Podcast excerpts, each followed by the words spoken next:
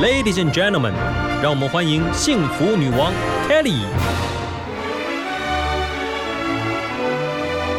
在幸福的国度，跟着我一起追求智慧与健康，热爱生命与生活。欢迎收听《幸福女王》。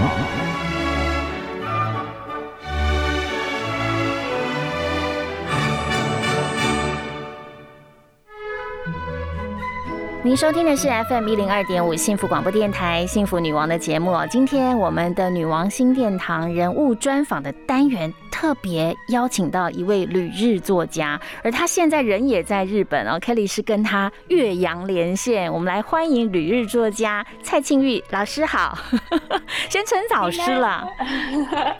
皆さんこんにちは，大家好，我是旅日作家蔡庆玉，Kelly 你好呀，真的好开心哦，就是呃，您远在日本，但是。 特别刚好我们幸福电台两周年哦，是一个非常充满了日本这个很欢庆的那种日本味儿的感觉，然后特别邀请到你老师，您是旅日作家，但事实上您在婚前在广告业做了一段时间十多年，然后因为嫁给了一个非常优秀的，在这个算是日本太空总署工作的老公，然后您就几乎有大多的时间都在日本了。呃，对，大概我人生的一半以上都在日本。二十三二十几年，对呀，所以今天这样子，我是就暴露我的年龄了。我是两岁就来日本的，好吗？没关系，在我们这个节目当中呢，年龄啊，年纪代表着智慧。所以，我们都是随着这个年纪优雅的老去，然后甚至有白发都是没有关系的。对对。呀，那在今天的节目当中呢，啊，青云要来跟我们分享哦，您出了两本书，一本是非常重视有关于日本啊这个吃这个方面是很重要的。哦，有所谓的食欲师的这个称号，再来就是您出了一本书叫《日本的教养是很不一样的》，在书里面哦就聊了好多哦，因为你有一个日本的婆婆，OK，您的先生也是日本人，所以在教养方式上的确跟台湾很有不同，非常的不一样。其实呃，最大的不一样就是我记得刚出生的时候，然后他们是坚持不让小孩子穿袜子，嗯。小 baby，尤其是我在日本，嗯哼，冬天都是非常的冷，然后我们一定是把孩子包的跟蚂蚱一样，小婴儿 baby 包的跟蚂蚱一样，呀。但是呢，我婆婆她就是看到，她就把那个袜子抽掉，然后 抽完袜子，他还把那个我们不是台湾都会卖那种护手的，不要让小孩子去抓脸的，嗯，她也把那个全部都抽掉，嗯哼，因为。他们认为说，孩子他的末梢神经一定要接受温度的刺激，他才会帮助脑成长之类的。OK，真的很不一样，不穿袜子，因为 哎，台湾的老人家好像都肚子一定要包肚，对不对？然后手脚一定要戴手套，因为那个手指头怕抓伤脸，对不对？然后脚一定也会套个小袜子，的确很不一样。那那个时候冲击对你来说蛮大的，对吧？对，那时候我都快昏倒，因为是第一个孩子，然后他就把它抽掉，然后就把它穿回去。那这个时候怎么办？你日语应该很溜吧？哈，所以都可以沟通。然后回来，我我就跟我先生说，他就说，嗯，so this guy，然后就没有了，啊，就没有了，没有真的哦。对，嗯，然后开始我就拼命的查书，哎，果然日本真的是，就是不管是我婆婆那个年代，或者是现在，他们很重视孩子所谓的这种触觉的能力。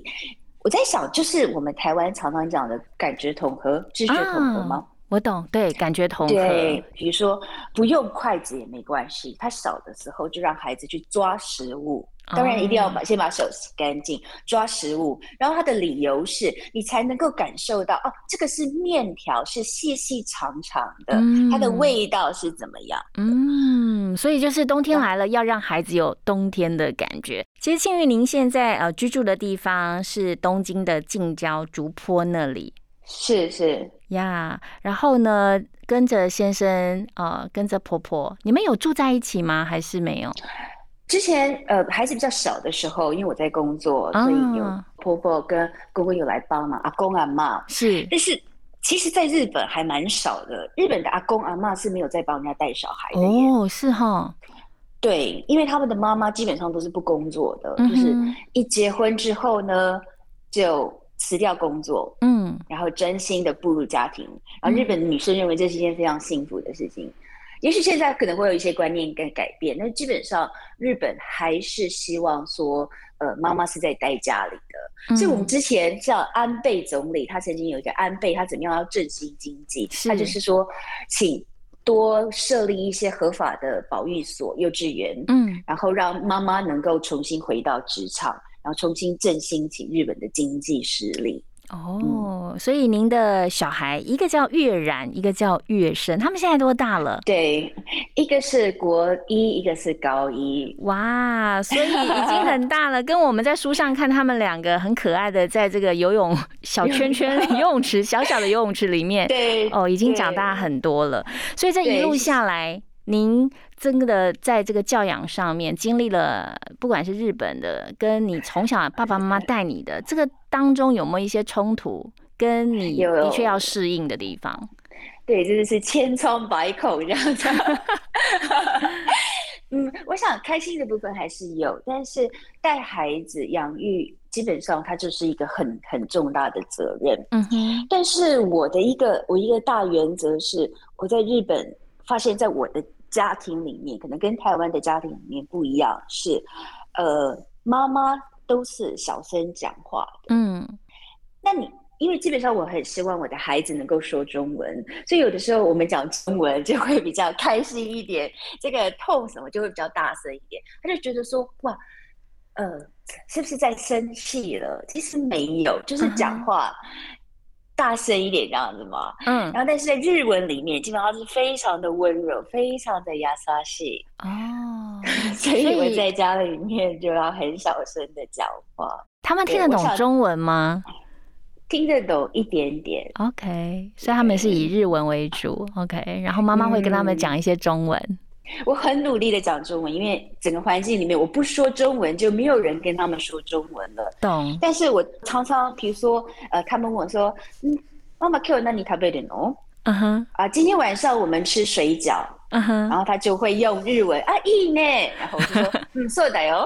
然后我就会用日文回答，马上被敌人拉过去了。哦。所以其实还真的蛮难的，在日文的。 大环境里面要支持中文教育，但是我这十几年来都一直不放弃，所以我们家里面有的时候语言会有点有点混乱，让双语三语一起来。嗯哼，好，还会有三语哦，就是爸爸也会加进来讲别的语言。哦，爸爸不太会。呃，爸爸中文听不太懂这样子，然后所以有的时候我们会说中文的欺负他这样，因为小孩子对于新的语言的这个学习力真的很好。所以聊到您先生是在日本的太空总署上班，他一定很忙，对哦。所以你们家里面怎么样去分工所谓的亲子教养？然后您认为台日两国的教养方式非常的不一样，那哪一国比较好啊？问你最准了。嗯，问我，我这个真的是很难讲哪一国比较好哎。就像我觉得我在日本里面，在日本生活很困难的时候，然后会碰到很挫折的时候，很多人都待不下去。嗯，就是在我身边里面能够。待二十几年的人真的是不算多，但是我一直以来的我会去想日本的好处。既然都来了人家的国家，就会想到日本的好处。然后当我累的时候，我回到台湾，我就会去享受台湾的好处。所以现在我想，对我来说，光是一边的生活可能已经不太足够了，就是我需要两边来平衡，然后让我在日本受的伤可以回去台湾抚慰，然后我会日本的时候也可以享受日本好的地方。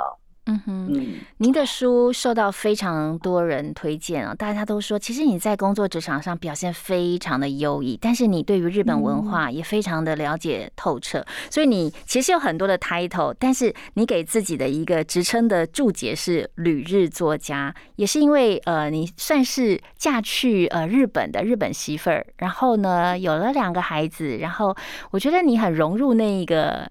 呃，文化当中也想要从那个当中去领略到你怎么样哦，在那里生存，而且生存的是幸福跟快乐的，对吧？对，因为我想这个就是所谓的我的幸福哲学。因为我既然在日本了，我就是尽量去享受日本的好处。不好的地方很多，但是我只能够睁一只眼闭一只眼。但是再怎么样，不管我今天住二十年，我都一样是台湾人。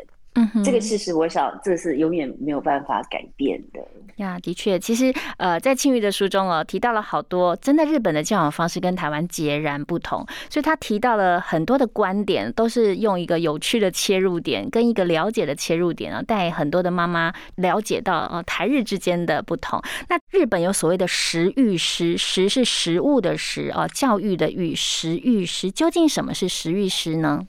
其实就是呃饮食教育的一个咨询的一个执照。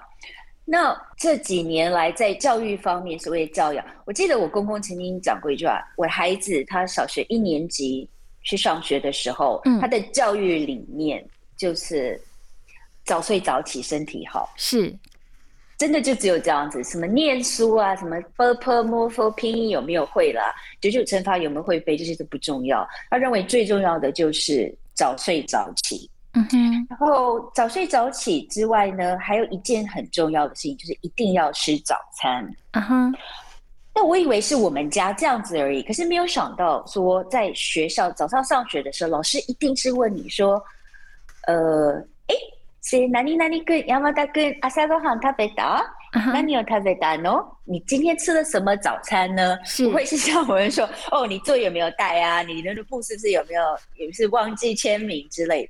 没有，他们认为早餐很重要。那我们在台湾其实都在外面吃，但是在日本都在家里吃。嗯，然后吃的其实很简单。那为什么要吃早餐呢？其实一个是它能够帮助我们的脑活性化。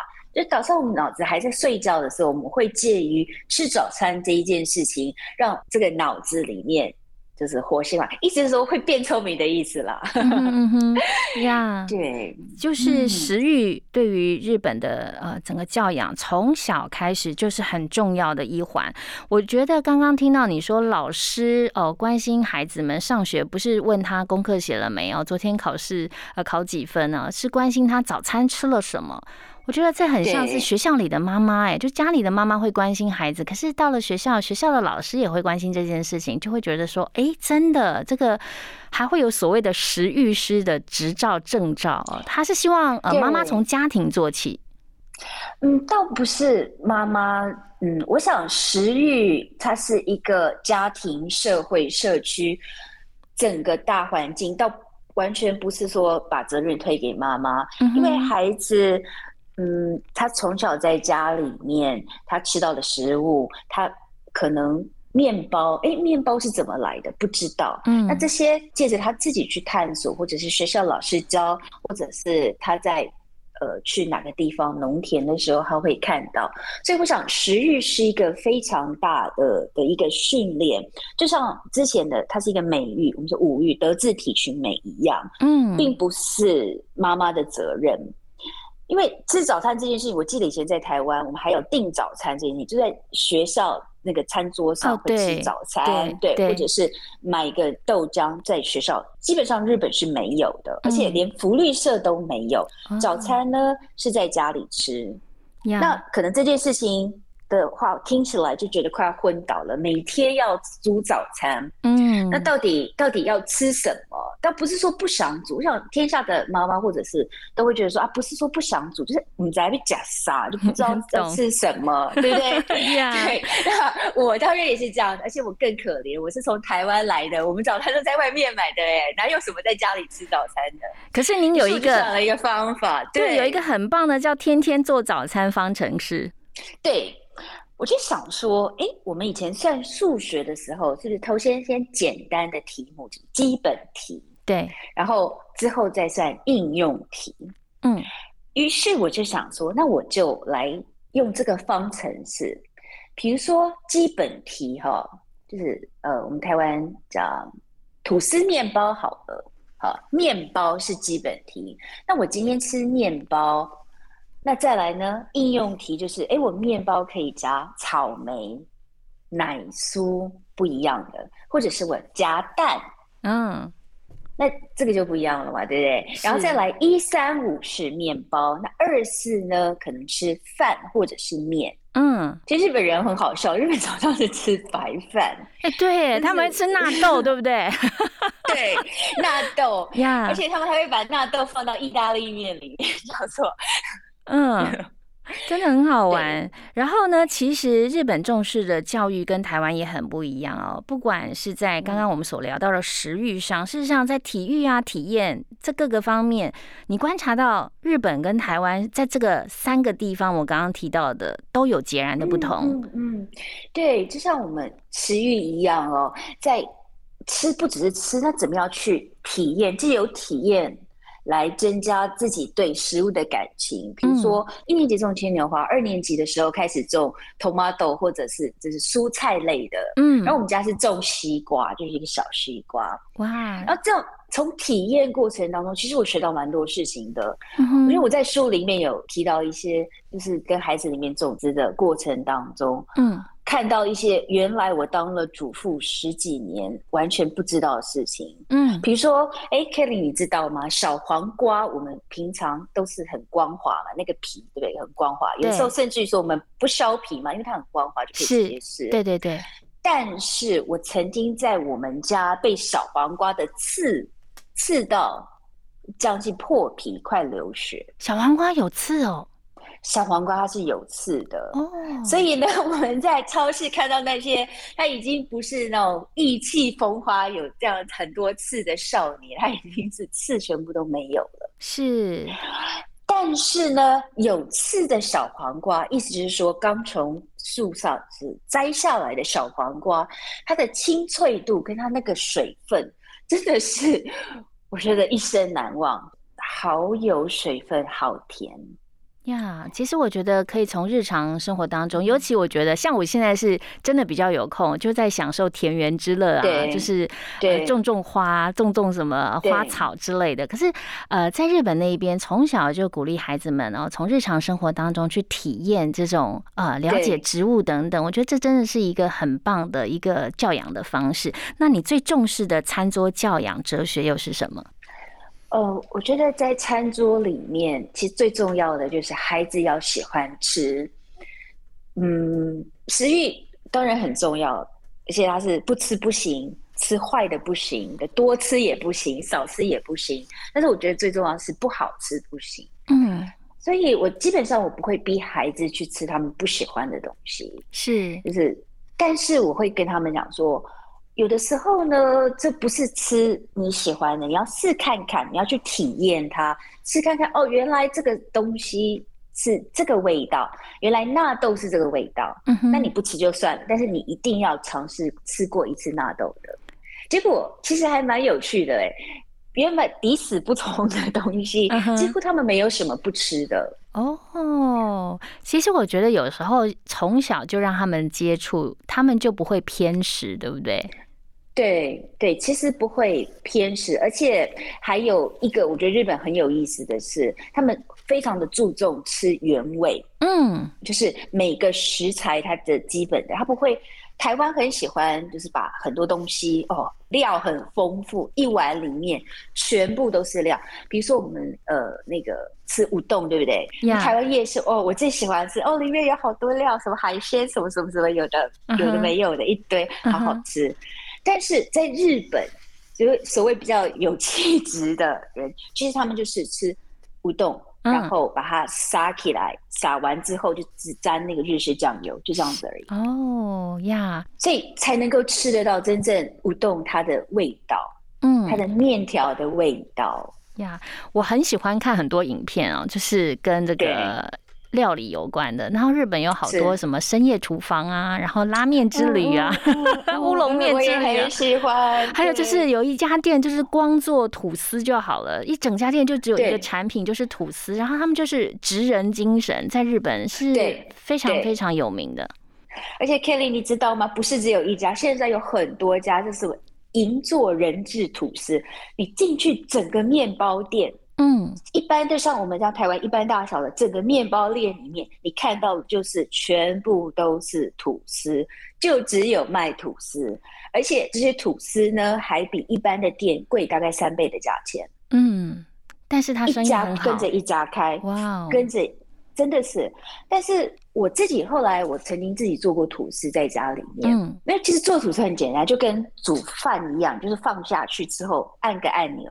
隔天早上起来就是有很好吃刚出炉的吐司，嗯，然后我也去买了。后来买了之后，其实我觉得不贵，因为我在家里面自己做吐司，我要是真的用好的小麦粉，嗯，真的用奶油，是那些比较好的东西的话，其实成本是很高的呀，而且那个时间跟工本费更高。